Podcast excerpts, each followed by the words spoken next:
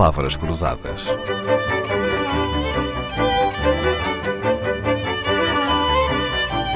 Porque quase tudo é uma questão de semântica. Quando as coisas correm mal, há por vezes a tentação de se atirarem as culpas para o contabilista.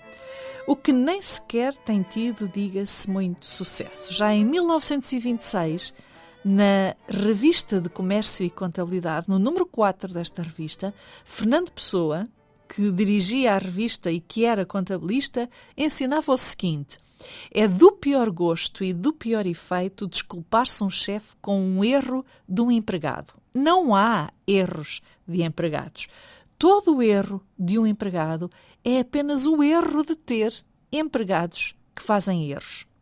Olá, Tânia Montenegro. Tânia Montenegro é professora da Universidade do Minho, doutorada em contabilidade. Os contabilistas só se deixam enganar se quiserem ou também erram? Os contabilistas são seres humanos e, portanto, também erram. É, é, por aí que eu quero começar. Os contabilistas trabalham com o suporte técnico, ou se quiser, na base, com, com, com, têm como base as normas de contabilidade. Um, Contudo, nós temos pessoas, portanto, estamos a falar de pessoas que têm uma determinada hum, competência, experiência, que pode ser maior ou menor. Há pessoas que se dedicam mais e que adquirem mais formação, há pessoas com perfis muito diversos.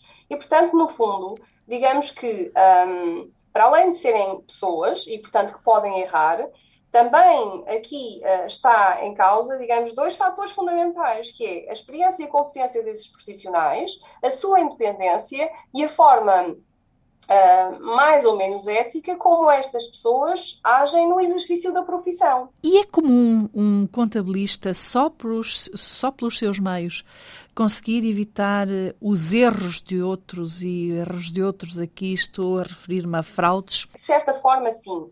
Portanto, eh, se o contabilista exercer o seu julgamento profissional, isto é, utilizar o, seu conhecimento, a sua experiência, a sua independência, agir de forma ética e competente e for íntegro, eu penso que sim.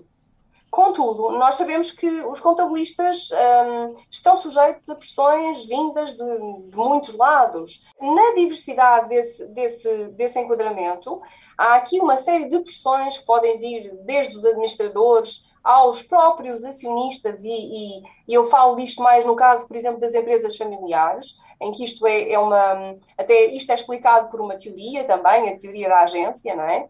Um, em que um, os acionistas uh, pretendem obter um determinado objetivo, pressionam de tal forma uh, o, o, contabilista em que quase que, usando uma, uma expressão muito popular, encostam na parede e dizem ou segues esta via e atinges e consegues atingir este objetivo, ou então uh, o teu lugar fica à disposição. Sim, e isto muitas vezes constrange, digamos, a, a atuação destes profissionais.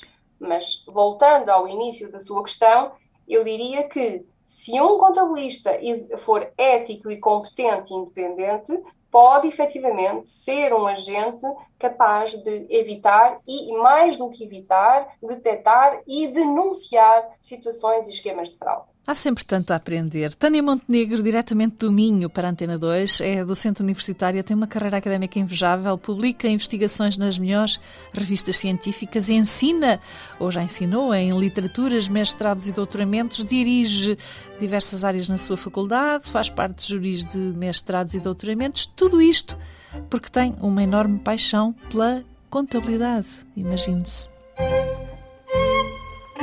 Palavras Cruzadas, um programa de Dalila Carvalho.